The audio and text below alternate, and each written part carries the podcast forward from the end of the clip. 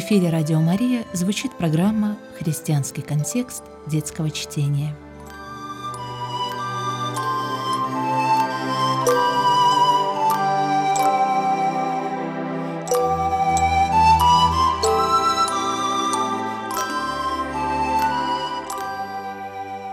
Здравствуйте, уважаемые радиослушатели!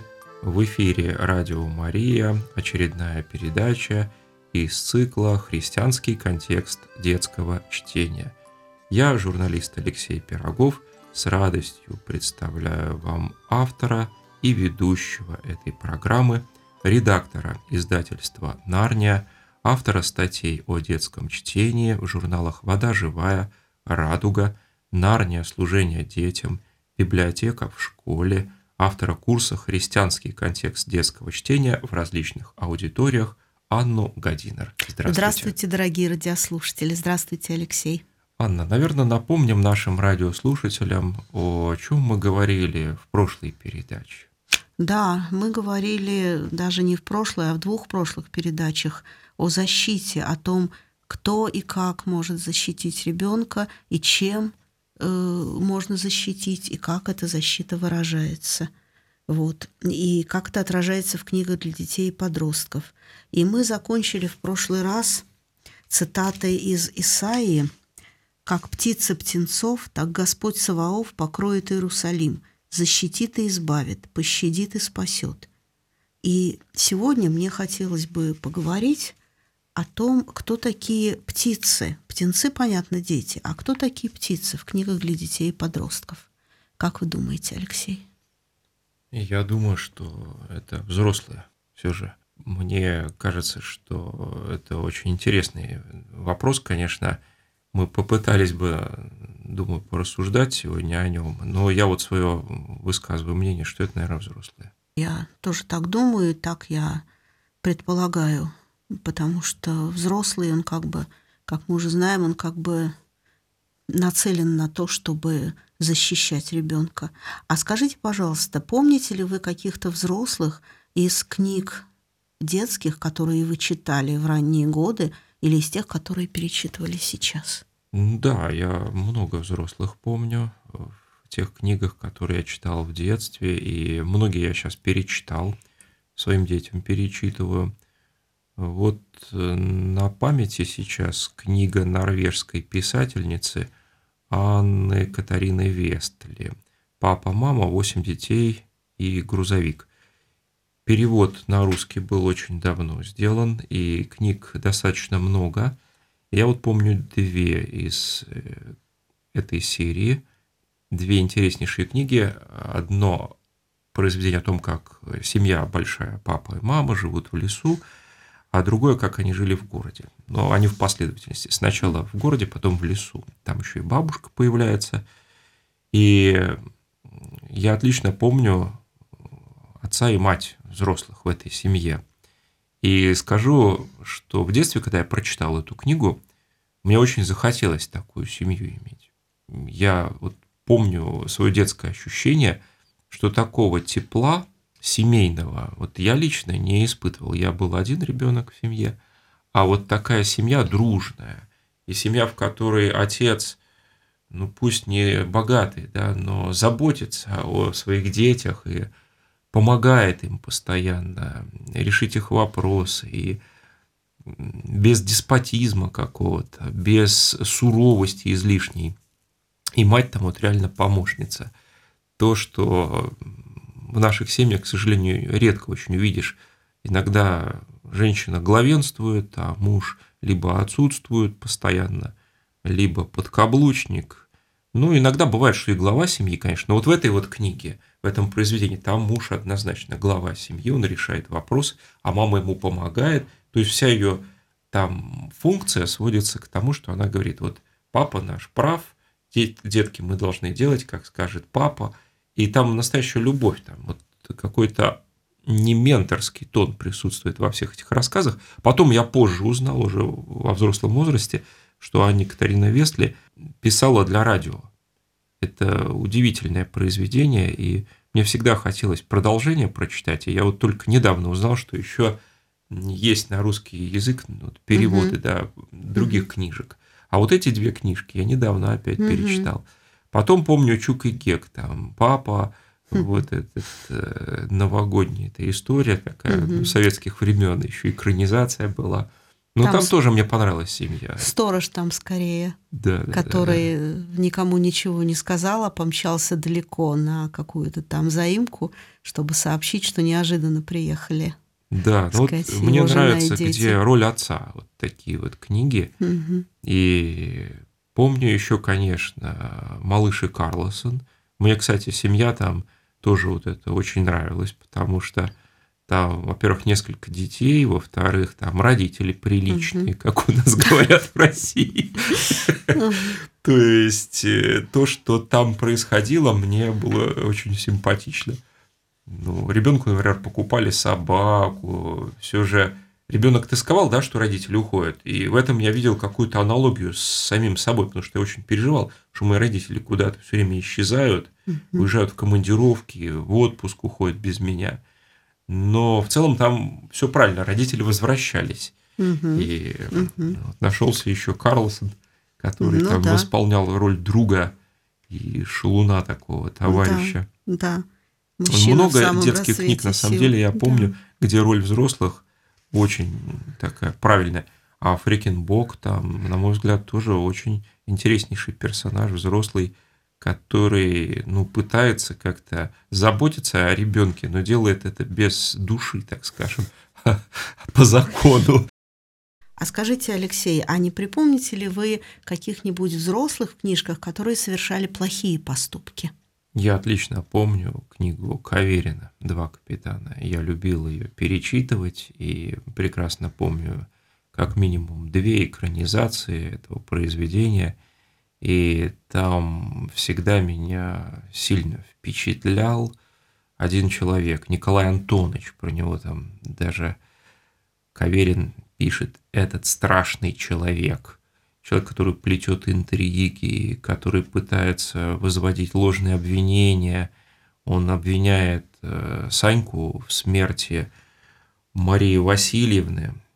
Помните, когда там находятся письма капитана Татаринова, Мгм. то Санька начинает объяснять, что капитан Татаринов открыл новую землю и называл ее в честь своей жены Марии Васильевны. И по вине Николая Антоновича большая часть снаряжения оказывается негодной.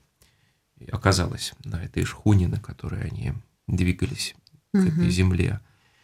И вот э, после этого случилась смерть Марии Васильевны, и его обвиняют, Саньку, в том, что он виновен в смерти этой женщины. И потом, когда уже восторжествовала правда в конце, выясняется, что человек Николай Антонович, такой корень зла во всей этой истории, он плел интриги в этой семье уже много лет, и, конечно, для меня вот тогда масштаб этого злодеяния на протяжении многих лет. И такая вот аналогия с раковой опухолью, проросшей в эту семью, она меня просто потрясла. Как они могли не рассмотреть этого злодея в течение такого длительного времени, период там, десятилетий, как это произошло, как он мог вкрасться, и как он получил такое влияние. Это для меня было удивительно тогда, вот для ребенка. Этот человек демонический какой-то персонаж в этой книге «Два капитана». И он производит впечатление, кстати, такое же мощное, как и главный герой. Он такой антипод. И по возрасту он, конечно, значительно старше и производит сначала впечатление такого положительного человека, располагающего к себе. Он директор там, учебного заведения, он друг семьи, он муж, он такой семьянин, и вообще он человек правильный, состоявшийся. А оказывается, он негодяй, он интриган и коварнейший, коварнейший человек. Это для меня было потрясением, потому что дети там значительно правильнее выглядят, чем вот этот взрослый И тот же Ромашка, на мой взгляд, выглядит скорее, скорее как жертва, слабый человек, который попал под влияние этого демонического персонажа. Угу. А вот это вот потрясение, которое вы тогда испытывали, оно сейчас осталось таким же или э, вы как-то можете осмыслить вот тот опыт от встречи с персонажем в книге, который совершал плохие поступки? Ну, конечно, я могу осмыслить. Но мне думается, что потрясение, в первую очередь, вот предательство, оно и в детстве, и в юности, и в зрелом возрасте, да всегда оно остается сильнейшим, и потрясение, которое трудно пережить. То есть, по сути, этот человек там предает всех, он делает то, что разрушает. И ведь предать можно одномоментно, а можно годами предавать. То есть он как разведчик какой-то или шпион, да, заброшенный вот в эту благополучную семью, который разрушает и разрушает, разрушает и разрушает.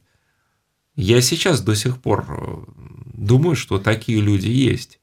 И, конечно, это из жизни. Но тогда я не понимал, вот, вот это отличается. Да? Мне казалось тогда, что ну, таких людей на самом деле очень мало, они где-то вот, угу. ну, наверное, в книгах присутствуют. Я понимал, что Особенно вот когда посмотрел фильм, что это такое намеренно гипертрофированное зло. На самом деле так в жизни, наверное, не бывает. А потом я понял, что бывает уже, когда повзрослел. Я понял, что бывает и похлеще, пострашнее даже. Угу. То есть Каверин гениальный писатель, конечно, описал то, что происходит постоянно. Но у вас это в то время вызывало отторжение вот к тому, что делал этот человек? Ну, конечно. Конечно. Мы же четко представляли, э, кто добрый, кто злой. И это же детская литература.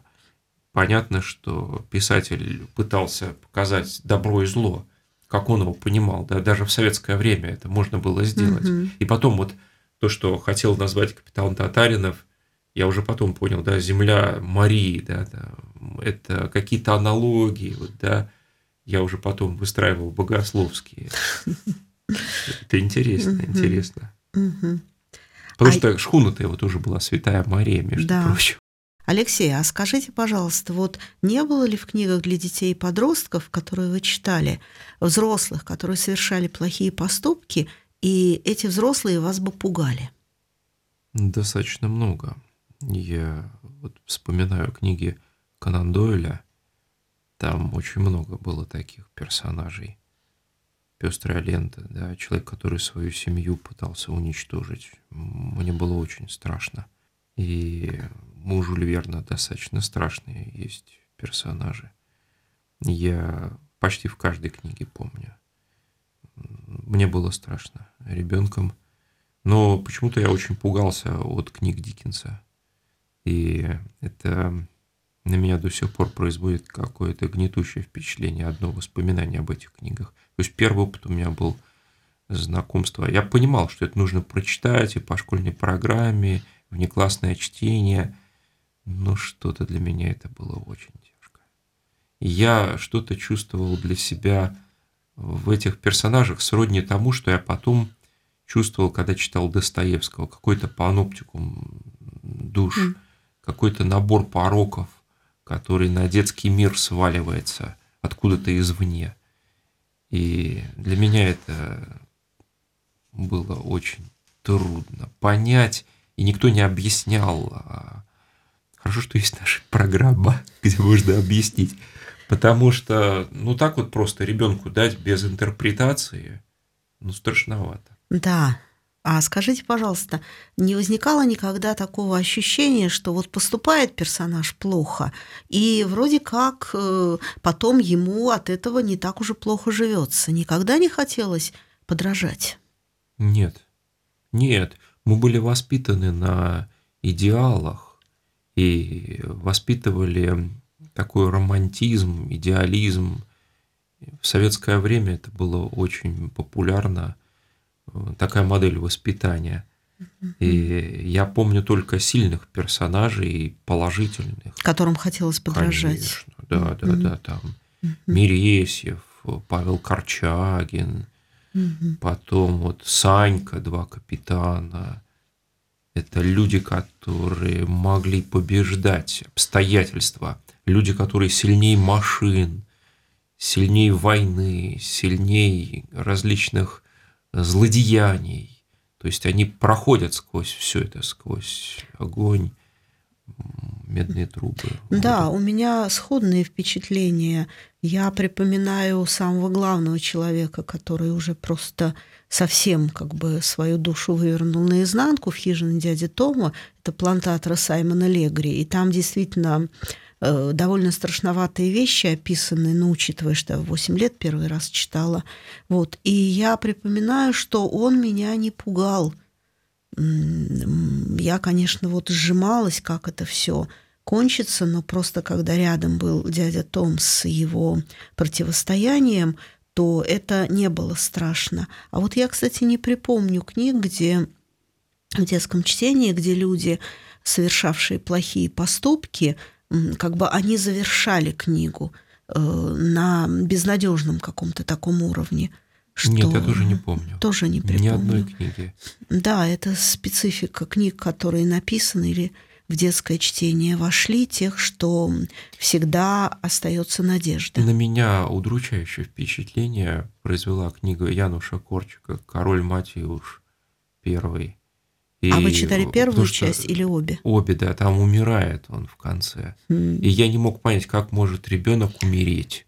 Вот это скорее было даже связано не со взрослыми, а с этими обстоятельствами. И я не мог понять, почему дети умирают. Вот я прочитал ее достаточно рано, как только угу. буквально вот а пошел это... в школу. Да-да-да, я ее тоже читала, она у нас вышла в 1955 году, э, издательство, польского издательства наших Хингарня на русском языке. Первая часть, вторую я прочитала сильно позже. Э, дело в том, что мы Э, довольно сильно были лишены возможности читать книги конца XIX – начала XX века. У нас были дети подземелья. Э, а, вопрос о смерти детей. Но когда это одна книжка, а не много книг, где часто говорится о том, что дети умирают, то тогда это, конечно, производило ужасное впечатление. Но тут это не вопрос не ко взрослым – потому что Матюш погибает, спасая своего друга, который его много раз предавал. И он еще подросток, ему еще там 12-13 лет. Вот. Но это отдельная тема, может, мы когда-нибудь поговорим, что такое смерть в книгах для детей и подростков. Вот. А как бы сейчас вернемся, вернемся к нашей теме, к взрослым. Вот. И вот такой вот вопрос. А нужны ли взрослые, которые совершают плохие поступки в книгах для детей и подростков? Думаю, да. А как понять зло, да, на фоне добра видно его, да, или добро на фоне зла? Опять же, я рассуждаю с точки зрения формальной такой человеческой логики. Угу. Но просто если рисовать елейные такие вот лубочные картинки, ну, кому это будет интересно? Скажем, да. да. И всегда злодей есть. И насколько я понимаю, злодея даже играть-то легче ну, в театре, потому что ну, да. он уж больно такой яркий, да. характерная такая роль. Угу. Всегда угу. злодей это попроще. Злодеем быть просто. То есть грешить-то, по сути, человек умеет. А вот победить себя в грехе, угу. вот, расстаться с грехом – это трудно. И вот здесь мы переходим дальше к нашему, дальше к нашим вопросам. Получается так, что взрослый при общении с ребенком в книге э, персонаж, который совершает хорошие поступки или плохие, или в жизни, когда взрослый, он обязательно что-то в ребенка закладывает, что-то строит, потому что ну, ребенок это как э, как можно сказать в этом случае, в него каждый раз закладывается какой-то кирпичик, который выстраивает какое-то здание. Это может быть кирпичик прямой, это может быть кирпичик от противного. Вот. И если мы как бы посмотрим на евангельскую притчу о том, как строить дом на камне или на песке, то тут получается интересная, можно сказать, интересная получается вещь, что взрослый, который совершает плохие поступки по отношению к детям, или в книге, которую читает э, может читать ребенок, то получается, что он предлагает ребенку под ноги сыпет вот этот самый песок. Вот. А то, что мы сейчас говорили, что, так сказать, вы сказали, что вот плохие поступки Николая Антоновича как раз вызывали у вас, э, так сказать, вызывали внутреннее противодействие, что именно так не надо поступать. То есть получается, что песок, э, так сказать, на почве тех других книг, которые вы читали, и других персонажей в этой же книге – потому что там красной линией проходит тот же сам капитан Татаринов, вот, который поддерживает внутренне. Получается, что песок сгущается в камень. И строить на песке глупо и безрассудно. Поэтому мы, как родители, детям должны давать твердое основание, на котором они будут строить свою жизнь.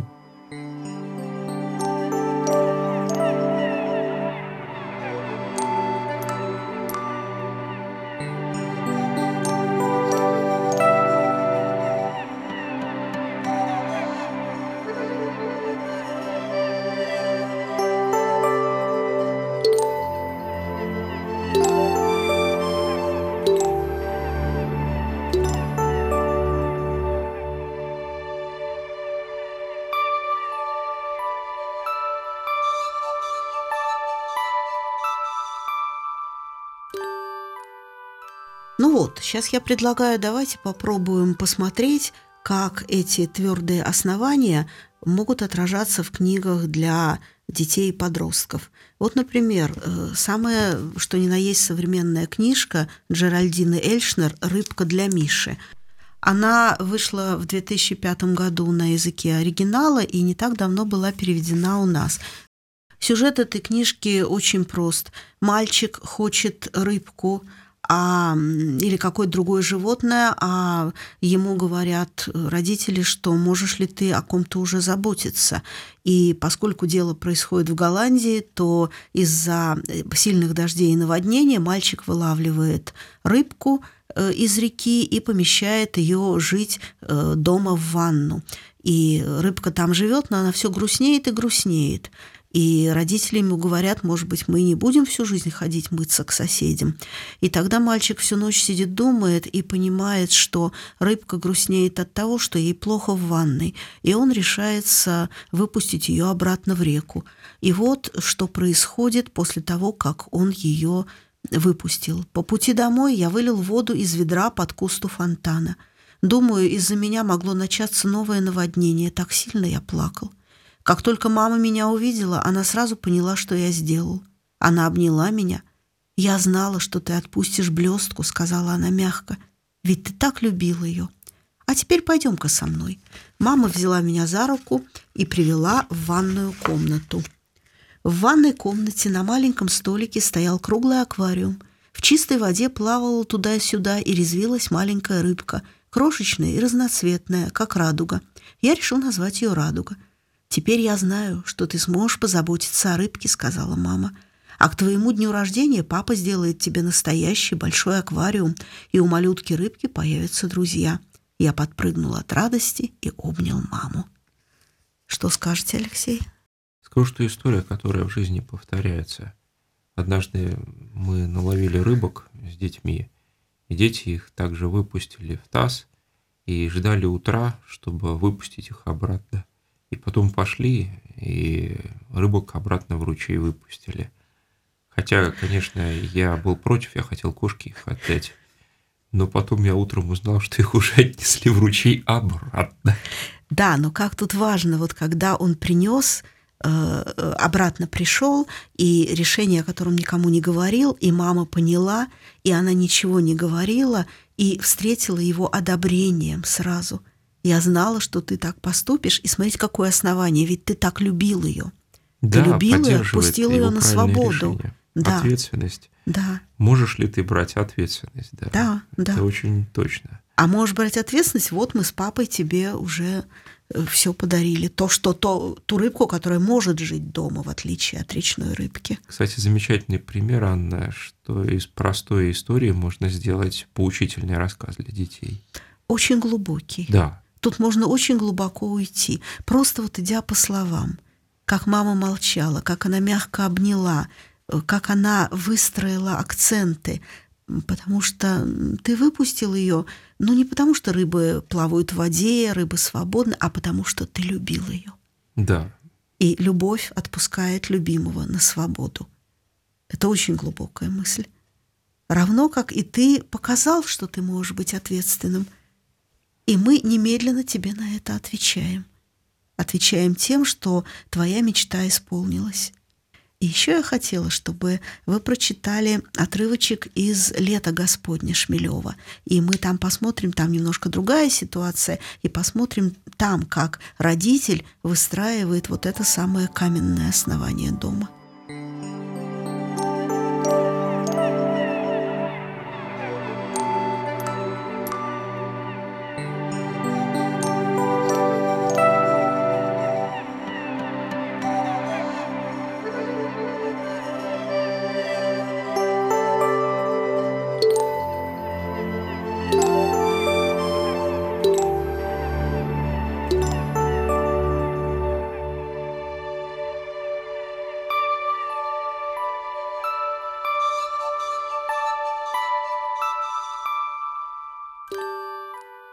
Столовой накрыто парадно к чаю. Отец парадный, надушенный, разламывает горячий калач над чаем, намазывает икрой, весело смотрит на меня. Маленькая Катюша, говорит он особенно, прищурясь, и показывает головой на спальню. Теперь, мальчонка, у нас пяток. Рад, сестренке?» Я бросаюсь к нему, охватываю его руками и слышу, как пахнет икрой. Чудесно, и калачом, и самоварным паром, и бульканьем, и любимыми, милыми духами, флер-доранжем. Вот тебе от Катюши нашей розовая обновочка. И только теперь я вижу, Новые розовые чашки, розовый чайник с золотым носиком, розовую полоскательную чашку, розовую в цветочках сахарницу. И все в цветочках, в бело-зеленых, флер-доранжах.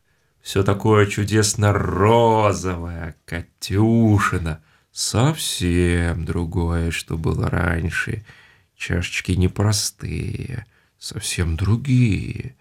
Уже и уже кверху, чтобы не расплескалось. Весело, говорит папашенька, так и зови, Катюшки. И вдруг слышу за дверью спальни такое незнакомое, смешное «Уа! Уа!» Новый-то соловей, а? Не покупной соловей, а свой, весело говорит отец. А самое главное, мамашенька здорова. Будешь молиться, Катюшеньку прибавляй, сестренку.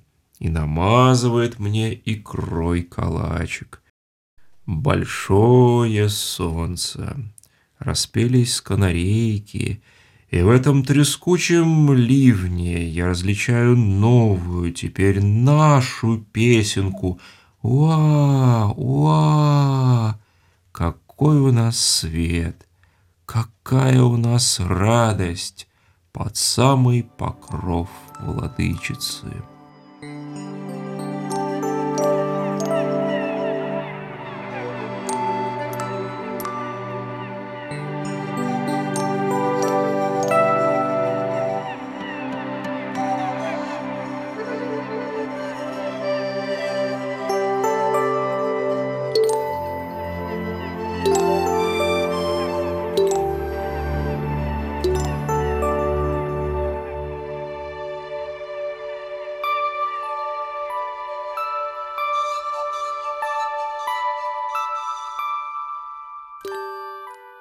Вот, Алексей, какие вам тут как бы опорные камни, о которых вот мы говорили, как основание, кажется, в этом тексте? Беседа отца с э, ребенком, с сыном, это, конечно, общая радость и чувство такой интриги. Конечно, не понимает сначала сын, что же происходит, почему отец такой радостный. И самое главное, что новый человек пришел в семью, появился ребенок и мама здорова, и замечательно все, и вот это чувство надежды, новой жизни, радости, это непередаваемо, конечно. А меня потрясло, когда я первый раз читала, как отец выстраивает вот общение с маленьким ребенком, объясняя ему, что произошло. Прежде всего, начиная с самого ребенка. Посмотрите, На первое. языке. Нет, не только. Что он делает самое главное? Он дарит ему подарок на рождение следующего ребенка. Мгм. Это потрясающая совершенно вещь. Кто ж теперь так делает? Неужели такой был тогда обычай? Был, не был обычай, я не знаю, но во всяком случае я его переняла и рассказывала вот э, знакомым своим мамам или крестным, что когда следующего ребенка несут крестить, предположим, или рождается, что хорошо бы старшему ребенку сделать подарок именно на рождение этого ребенка, потому что, ну, не секрет, что очень часто бывает отчуждение, когда Да, да, да. ребенок маленький, а здесь Ванечке было пять лет, когда родилась Катюшка. Да, вот. дети ревнуют, что То маленький не появился, им понимают, меньше да, внимания. и меньше внимания, и как он, как он просто вот виртуозно выстраивает этот завтрак вдвоем. Понимаете, м, пятилетний мальчик с папой. Этот подарок. То, как, с какой любовью он об этом говорит. И когда он говорит, что вот родилась Катюшка, наша, все, все как бы про Катю, про Катю, про Катю. И тут он намазывает ему икрой калачик и подает. Вот это из рук отца. Это вот еда в этот момент. Это потрясающе просто Да, вещи. совместная трапеза, что-то евангельское да, такое. Да, да, да. И, конечно, это происходит на праздник, но это просто обрамление такое. А тут главное, вот как Сергей Иванович, как он себя ведет. Потрясающе, как выстраивает. И те же самые камни, вот в основание положено. Любовь к ребенку, внимание, так же вот как в рыбке для Миши, которую мы читали. Сугубое внимание к ребенку. Конечно, такой сын будет потом хорошим отцом, потому что он видел перед собой пример такого любящего отца. Алексей, а скажите, пожалуйста, вот эти два отрывка, которые мы прочитали, что они рождают у вас в душе, как у родителя? Достаточно теплое чувство и напоминание для меня о том, что все, что мы в детей вкладываем, рано или поздно все же зайдет. И нужно внимательно относиться к тому, что ты детям говоришь и как ты их воспитываешь. То есть ответственность родительскую, по сути. Оба рассказа наводят меня на такую мысль об ответственности. Мне иногда кажется, что дети понимают даже больше, чем мы, как родители, думаем, что они это понимают. То есть они и замечают, и обращают внимание на наши слова. Если это воспоминание Шмелева детское так ясно осталось в памяти, вот такое яркое воспоминание, доброе, то как часто наши негативные поступки остаются в памяти у детей, и как надолго, это вот тоже вопрос. Я как отец об этом размышляю. То есть от детей нужно удалять эти распри, которые иногда возникают между родителями, и те, может быть, резкие разговоры, нелицеприятные. То есть дети не должны быть участниками их. Как я понимаю, как отец вот сейчас. Потому что дети должны воспитываться на хорошем, на надежде, на чем-то таком радостном, вот душистом, таком вот, как в этом вот э, фрагменте Ивана Шмелева. Только ли? Вот давайте. Они увидят это зло. Они увидят это зло в этом мире. Им надо его просто интерпретировать, понимать, откуда оно. Им, ну или так иначе, опять же, что-то увидят и в своих родителях проявление зла. и им надо это тоже интерпретировать.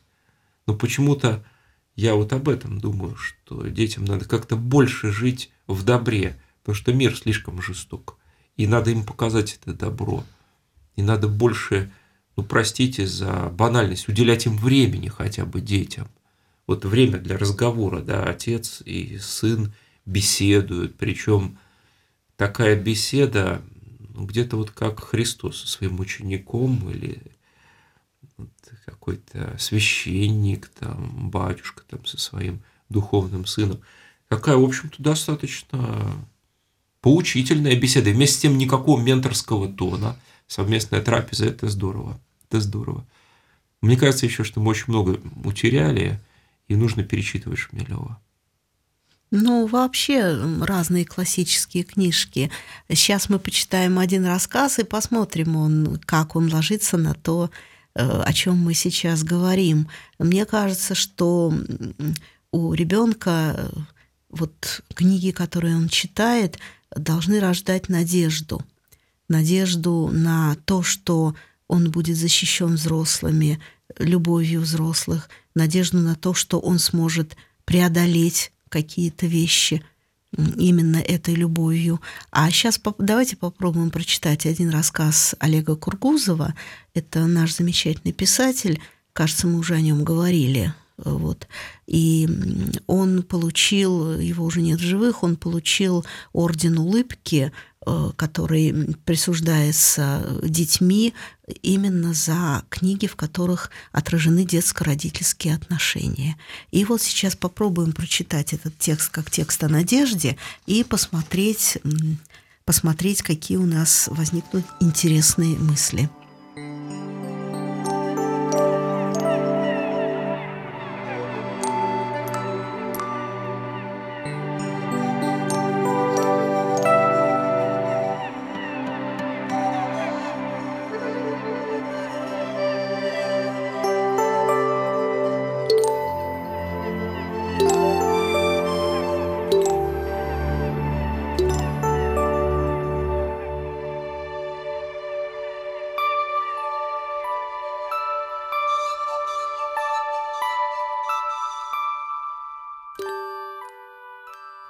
Кургузов «Тепло наших чувств».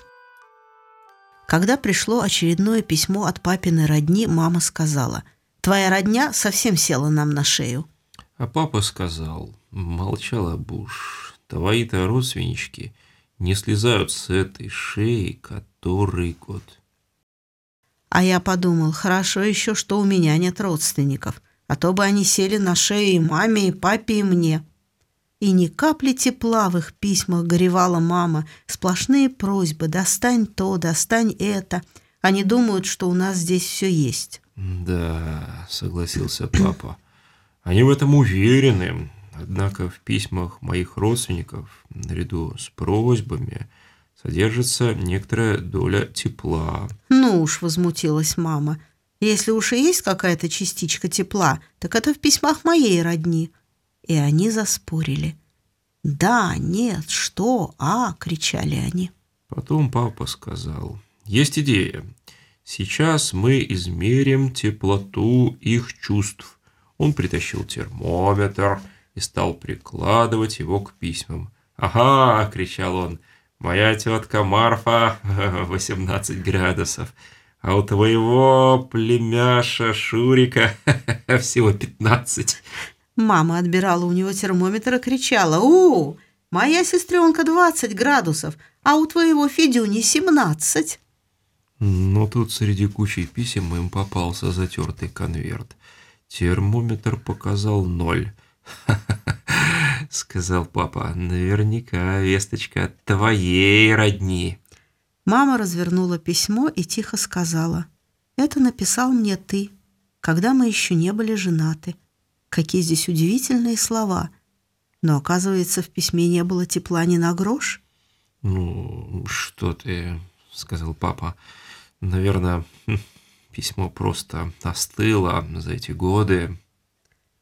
Тут они оба погрустнели и совсем притихли. Им было уже не до споров.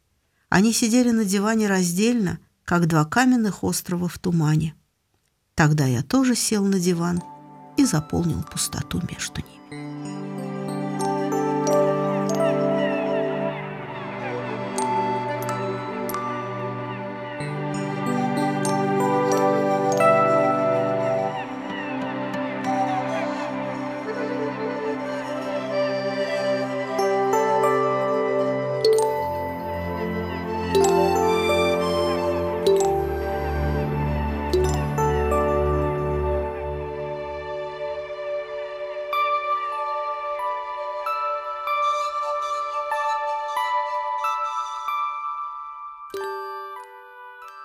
Давайте попробуем. Какие у нас здесь богословские измерения? Первое. Надежда на счастливое будущее занимает в жизни человека значительное место, и обетование Божье открывает человеку великолепие этого будущего. Есть ли у нас здесь надежда на счастливое будущее? Я думаю, что есть. Во-первых, в разговоре появляется какое-то не то чтобы недопонимание – но появляется конфликт и с надеждой на его разрешение, потому что они садятся, задумавшись и не уверенные в своей правоте, а между ними садится ребенок. То есть все равно их что-то объединяет. Это уже хорошо, когда люди говорят о том, что им не нравится, и о том, что они чувствуют. Поэтому надежда есть. И я не психолог, но, по-моему, хуже, если Каждый замкнулся и не разговаривает. Вот это страшнее. Бойкотирование, игнорирование ситуации. А когда идет разговор, и пусть даже он острый, всегда есть надежда. Тем более такой замечательный ребенок, который уже понимает ситуацию, пытается разобраться в ней. Он их объединяет. Да, это дает надежду. А еще вот обетование Божье открывает человеку великолепие этого будущего. И вот те обетования Божьи, которые были, когда они были женихом и невестой, и это письмо, про которое говорится так мало, но ясно, что оно прекрасное, какие здесь удивительные слова. Вот. Ну, жаль, текста письма нет. Но это что-то очень интимное, очень личное. Да, конечно, но это, наверное, и не нужно просто – таком вот рассказе для 8-9-летних детей. Вот. И это возвращает их э, к тому моменту, когда они имели эту надежду. Да. И ведь так происходит во многих семьях, остывает любовь, и не случайно вот в католической церкви есть молитва о тех семейных парах, где возникло взаимное отчуждение – и равнодушие, вот в общей молитве, да, в молитве верных читается. Угу. Я очень часто это слышу. И это типичная ситуация. Бывает такое. И вот э, нам дается возможность посмотреть на свои чувства, на свои отношения со стороны, кстати. Это интереснейший рассказ. Вот, и еще здесь смотрите, как хорошо начинается, что папа вроде бы говорит с досадой совсем, и ребенок тут же подключается с очень смешной вещью. Хорошо, что у меня нет родственников, тогда как все эти родственники это его родственники тоже. Вот. И вот видите, и ни капли тепла в их письмах горевала мама. То есть вот то, что вы говорили, когда люди об этом говорят, они молчат, то Здесь очень соотносится она с нашей предыдущей темой рассуждения угу. о строительстве на фундаменте. Когда ребенок говорит, хорошо, что у меня нет родственников, то это как раз вот этот фундамент из песка, потому что сила это как раз в семье. И именно вот в наличии родственников, которые придут на помощь. Вот сейчас они нуждаются, а завтра ты будешь нуждаться, ты им напишешь. Или придешь к ним и постучишься в их дверь.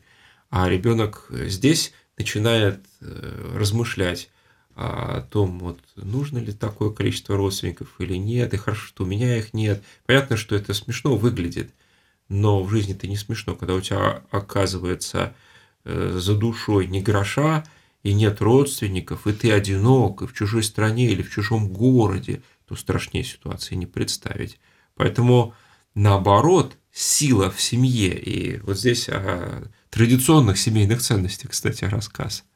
Да, и здесь, э, понимаете, это, конечно, все еще с большим юмором написано, Да. и ребенок пугается, но вот вы посмотрите, они ведь все друг друга знают. И тетка Марфа, племяш Шурик, и моя сестренка, твой Федюня.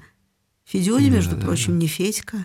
Твой, Твой, да. моя, Да, а у твой. твоего. Да, да. И вот это, они как делятся. это говорит о том, нет, что они не делят, о том, что эта родня, она есть, и дело не в родне, как выясняется под конец, а в них самих.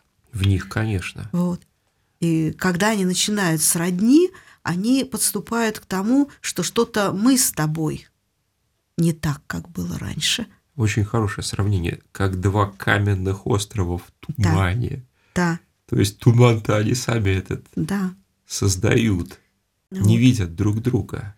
Вот. А то, что такие вот как бы выяснения отношений родителей сейчас же, так сказать, песком под ногами детей, ну, это понятно, но здесь вы видите, как это выведено.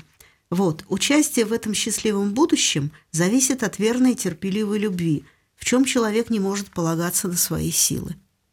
И вот э, верная и терпеливая любовь, счастливое будущее, есть ли она здесь?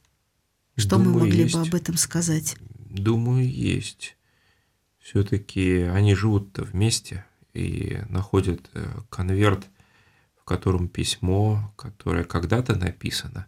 Ведь его нашел не один папа где-то, или не мама там, которая живет уже с новым мужем там где-то, а это семья, которая прошла через годы. Для меня, например, неудивительно, что у них есть какие-то размолвки, это нормально. Но важно, как ты выходишь из всей этой истории. Если ты выходишь огорченный, ну это не так страшно. А страшно, если ты уходишь с желанием разорвать, разломать и бросить. Вот это страшно. А они остаются, между прочим, на одном диване. Здесь это очень ясно видно. И пустота между ними заполняется ребенком. Который одинаково дорог и одному, Конечно. и другому. Я в Украине, в Киеве, видел памятник. Отец и мать, и между ними ребенок. И э, они держатся руками. Один держит ребенка за ручку, и второй держит ребенка за ручку. И таким образом они все вместе держатся. Очень такая хорошая аналогия. И Мгм. мне кажется, это вечная аналогия. Вот так держится семья. Отец, мать и ребенок, и дети. И не иначе. Ребенок, дети должны быть между родителями защищенные. И в то же время ребенок соединяет, и дети соединяют. Это естественно. Да, и вот даже если родители тут как бы ссорятся, то это же не страшный рассказ. Да. Он не должен быть страшен ребенку. Он абсолютно не страшный, скорее юмористический. Он юмористический, но он действительно, в конце концов, рождает надежду. Вот. Да, да, да. Рождает, составляет Радостную большую надежду. надежду. Именно в Мгм. страдании. Радостную Мгм. надежду. Потому что вообще-то тяжело, когда на тебя накладывают еще чужую ответственность. Это достань, это достань. Я помню советское время и дефициты. И, то есть на тебя налагается обязанность со стороны родственников. Но все-таки надежда есть, что когда тебе на помощь придут родственники, и ты не один, и ты не брошен, это очень важно, и ты защищен, потому что семья – это защита, это поколение. Гораздо хуже быть оставленным. Да, из этого рассказа, исходя, начиная из этого, можно много поговорить вообще о семье, не только папа, мама, дети, а вообще, что такое семья в широком смысле слова. И что вот эти, так сказать, временные трудности, когда поток просьб и между папой и мамой отношений не очень, поэтому они не могут нести этот поток просьб. Потому Да, что... да. Это как страдание определенное. Ну, Ну, пусть что- небольшое, но Да, ну что ты сказал, папа? Наверное, письмо просто остыло за эти годы. и вот тоже страдание. Да. Вдруг понимаешь, что Да. это остыло, но не только письмо может остыть, и сердце остыло. Ну да, и он не говорит это так, что вот это так и есть, и вообще с этим жить. Нет. Они горюют. Да, Вот. тут они оба погрустнели Поргу- Да, да. и совсем Вот, притихли. вот. И главное Цитата. следующее, им было уже не до споров. То есть они задумались. Это хорошо, когда думают люди. Мгм. Ну, такие моменты истины, это Бог дает. Да, безусловно. Безусловно. Поэтому надежда радостна даже в страдании, ибо слава небесная так велика, что ее отблеск распространяется на настоящее. Точно. И вот в этой грусти, вот в этой, когда они поняли, что остыли-то не родственники, которых они измеряли, а остыло что-то между ними, вот. И тут большая надежда, что между ними нет пустоты, потому что есть мальчик, и, м, сказать, эти каменные острова, они будут. По По- большому да. счету, хочешь понять других, пойми себя. И Мгм. это относится к семье. Хочешь понять тех, которые тебя окружают, пойми, что в твоей семье происходит. У тебя с женой, у тебя с детьми. Это очень хороший рассказ о традиционных ценностях. И не навязчивый никакого менторского тона авторского. Он нас подводит к размышлениям, к выводу. Да, и в такой легкой, приятной форме. Да, Ребенок прочтет, посмеется, что усвоит, то усвоит, но запомнит, я думаю. Запомнит, что твердое основание не только родительской любви к нему, но и любви родителей между собой питают надежду на то, что в жизни будет радость. Да, несомненно. И в завершении программы мне хотелось бы поблагодарить тех радиослушателей, которые присылают отклики на эту радиопрограмму, и тех радиослушателей, кто слушает в интернете записи радиопрограмм «Христианский контекст детского чтения». И хотелось бы задать вопросы для дальнейшего размышления. Какие книги дарили вам надежду в детские годы? Читаете ли вы эти книги своим детям? Всего доброго. До новых встреч в эфире.